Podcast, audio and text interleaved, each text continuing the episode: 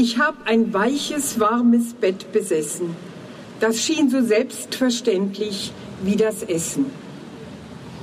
Ich habe nie darüber nachgedacht, in meinem warmen, weichen Bett zur Nacht.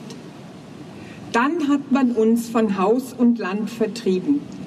Es ist uns nichts, auch nicht ein Bett geblieben. Im kahlen Lager mussten wir uns strecken, ohne Kissen nur, auf Stroh und ohne Decken. Es war ein Anblick, ach zum Gott erbarmen. Wir waren ärmer als die ärmsten Armen. O diese Nächte, diese endlos langen, zitternd vor Kälte und das Herz voll Bangen. Wie ward gestöhnt, gejammert und gefleht, die Hände still gerungen im Gebet. Wie oft hat man vom Lager fliehen müssen, vor unbarmherzigen, eisigen Regengüssen.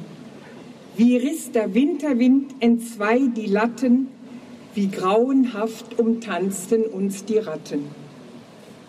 Wie schmerzten Leib und Seele voller Wunden, bis uns der Schlaf umfing für kurze Stunden.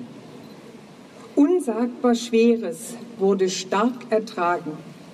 Oft gab's ein Lächeln noch, trotz leerem Magen. Es ward so tapfer wie gelebt, gestorben, die Toten in den nassen Grund geborgen. Es war Erlösung meist von schwerstem Leiden. Und doch, wie bitter, bitter war das Scheiden. Dankeschön. Ein Gedicht von Martha Liefmann, das die Autorin Dori Sontheimer gestern bei der Gedenkveranstaltung zur Deportation der Juden aus dem Badischen in das französische Lager Gurs vorgelesen hat.